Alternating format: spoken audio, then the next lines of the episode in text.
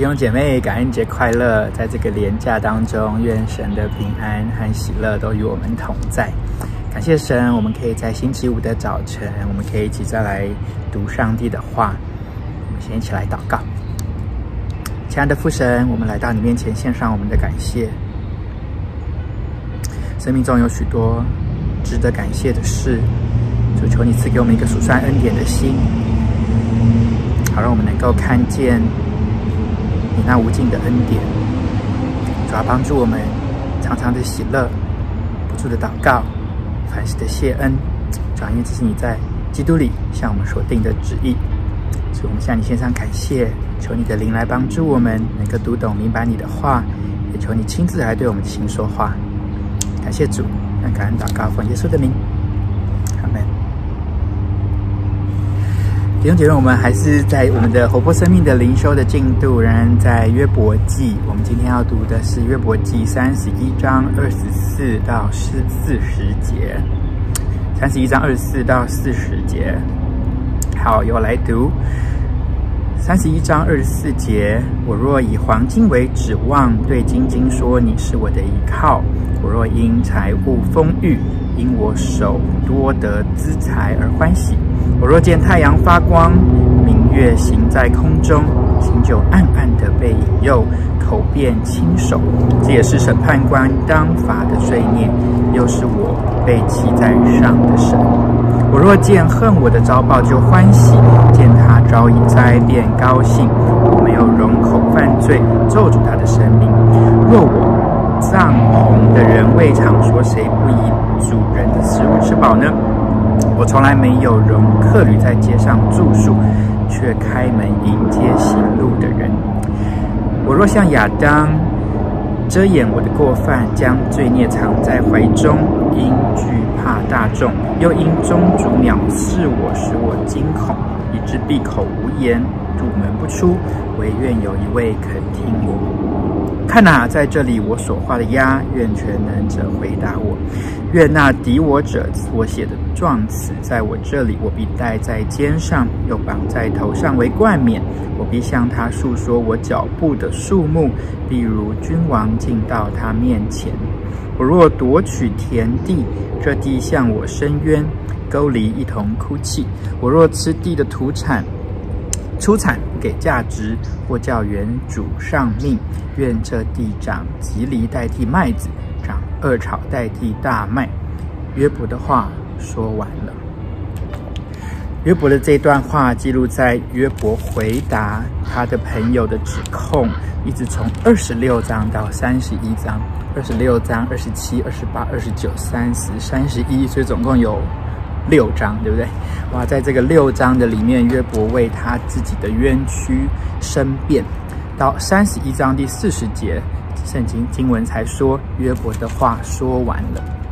所以我们在看他的这个申辩的时候，我们就要去看，诶，那约伯到底是回答他的朋友关于什么样的指控呢？如果我们到二十五章，我们可以看到这个书亚人比勒达。他的话结束在二十五章四到六节，他说：“这样在神面前，人怎能称义？妇人所生的怎能洁净？在神面前，月亮也无光亮，星宿也不清洁。何况如虫的人，如蛆的世人呢？”所以，这个舒雅的指控是：人怎能在神面前称义？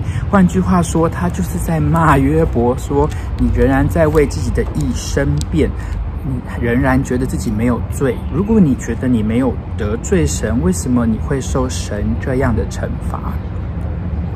这好像是整个约伯记一直为一直重复出现的神学主题的辩论。其实仔细想想，其实约伯的朋友他们的神学理解并不是错误。我们其实从旧约圣经里面看到，包括现在我们之前主日学讲的诗篇的开头就讲一人和二人的区别，一人蒙福，二人遭报。这个赏善罚恶的神的本质，是我们对神很、很、很、很、很真实，也是很正确的理解。然而在约伯记里面，他好像把人以为对神的。理解、认识，或是一些我们对一些原则的坚持，把它上纲到一个绝对不会有例外的一个状态，一个绝对的状态的时候，我们就低估了上帝的超越，我们就低估了人的有限。就在这边看到约伯的朋友，他们是站在一个阵营，他们认为他们像替上帝发声，他们坚持他们的神学理解到一个百分之一百的地步。然而，整个约伯记让我们看到是。我们的神学坚持、神学理解，应该仍然要留给上帝一个很大的部分，也就是，我们要接受有例外的可能，我们要接受这是一个奥秘。所以在约伯记的第一章，其实开宗明义的就直接讲论，乌斯地有一个人名叫约伯，那人完全正直、敬畏神、远离恶事，也就是说。这世界上真的可能有义人呢，在那个时候，所谓的约伯就是这个所谓的例外。所以对于约伯的处境，他其实挑战着他的朋友们的神学理解，也挑战着他们的他们所紧紧抓住的原则。所以，我们从二十六到三十一章，你就可以看到约伯不断的为自己申辩，对吗？因为他真实的来到他的朋友和神的面前，他真实的觉得他没有得罪神。在我们今天读的经文当中，它是一个呃一大串的清单，也就是说，约伯他在用一种反詰的语气语气去问：我如果做这些事情的话，愿我受责罚。也就是说。那个啊，那个，也就是言言下之意，就是他并没有做这些事情。那我们来看二十四节说：“我若以黄金为指望，对金金说你是我的依靠。”也就是说，他依靠钱财、财物丰裕。然后二十六节讲到见太阳发光，明月行在空中，其实是一个拜偶像的动作哦，就是敬拜日月。如果他真的这么做，他愿上帝来责罚他。那第二十九节。开始讲到的是对待这种陌生人的态度，比方说，我若见恨我的遭报就欢喜，见他遭灾便高兴，或者是我帐篷的人说我的未尝说，谁不以主人的食物吃饱？也就是他有没有照顾他身边的人，特别在饮食上，或者是他。因为惧怕大众，又因宗族藐视而惊恐，自己就不讲该说的话，就是对待人与人之间的那种呃人伦的关系，他也没有得罪神。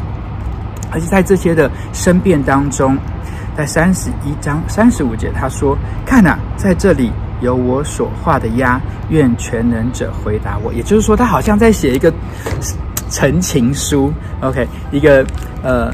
一个法律的文件，然后他在写，我都没有做这些，我都没有做这些，然后最后我在上面签一个名，然后他渴望，如果神是法官的话，愿全能者可以回答他，他真的没有做这些，他真的想不到任何他得罪神的地方，然而他为何遭受如此大的苦难？三十六节说：“愿那敌我者所写的状词在我这里。”也就是说，然后在这个法庭上呢，两方都要陈述他的状词，然后让法官可以去判断。在这里他说：“那些控告我的人，愿他们的状词可以给我，因为我很有信心，我知道他们的控诉完全不属实。我甚至可以把他们的状子戴在肩上，又绑在头上为冠冕。”因为我知道，我深深的知道，我并没有做上述这些事情的罪神。所以约伯在这里，他真是在这里为自己申冤。呃，我觉得这段圣经真的给我们很大的提醒。第一个是从约伯朋友的角度来看，我们常常也在这种我们以为的神学正确里面，然后把这些神学正确。呃的理解，把它上纲到百分之百，以至于我们用这样子的命题去看待我们身边的人事物的时候，我们就变成了好像上帝一样了。我们觉得我们可以赏善罚恶，我们可以分辨是非。然而在约伯记里面，让我们看到的是，苦难是个奥秘。甚至对很多事情的分辨也是个奥秘，有太多事情不是我们人的眼睛、我们人的脑可以明白、可以理解的。所以对约伯的朋友来说，这是一个极大的，算是一个神学上的挑战。而对约伯本身也是，因为他自己当然很理解神的赏善罚恶，他当然很理解神的圣洁，他当然也知道自己很努力的行义。然而，为什么他会接受遭到这样子的报应？他也在这样子的困惑当中。然而，他紧紧的为自己，他紧紧的抓住，呃，自己在上帝面前所做的每一个努力，并且他仍然把自己的一切，包括深渊的心声，都带在上帝的面前。愿上帝说话，愿上帝发声，愿上帝为他伸冤。好像在这种啊、呃、失控的处境当中，我们更多的需要是来到上帝的面前，紧紧的抓住他。就算我现在对他有很多的不明白，我仍然把我自己的生命全然的摆放在他的面前。其实约伯记真的是一个啊、呃、挑战我们生命、挑战我们信仰，也帮助我们更深的去谦卑的一本书。也让我们在苦难当中，我们学习与上帝摔跤。而在这个摔跤的里面，我们深知上帝有一个更大的计划。如果我们读约伯记，我们就知道上帝说话很少，中间都是他的朋友和约伯的说话。上帝直到最后，应该是三十八章才开始说话，好像在那个苦难的里面啊、我们。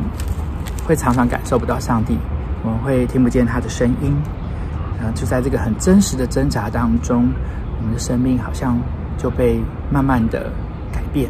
虽然不知道上帝对每个人的生命有什么样独特的计划，然后在这样子的一个拉扯当中，啊、相信我们的生命是被拓展的，相信我们到最后，我们可以像约伯一样的说：“我从前风闻有你，如今我亲眼见你。”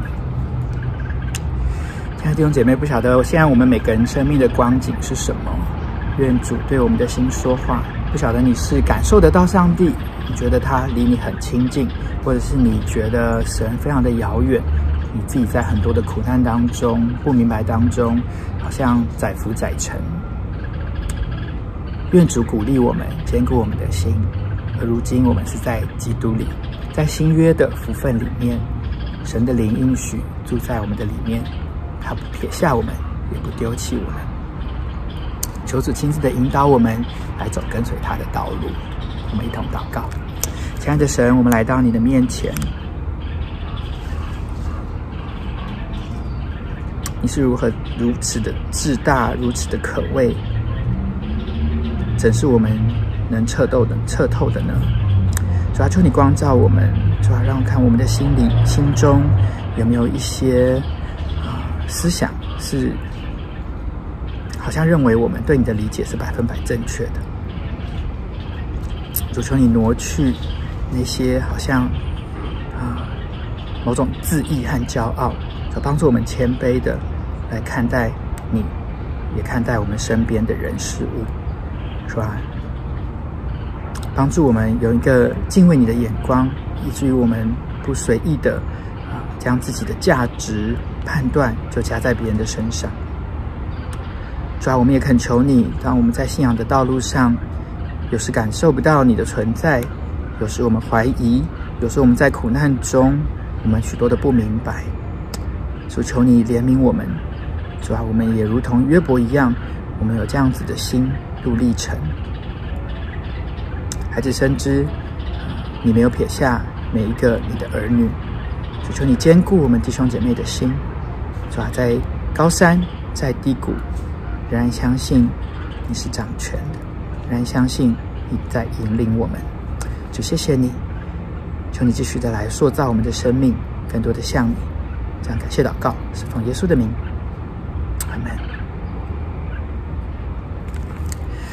好，弟兄姐妹再见，祝福你们。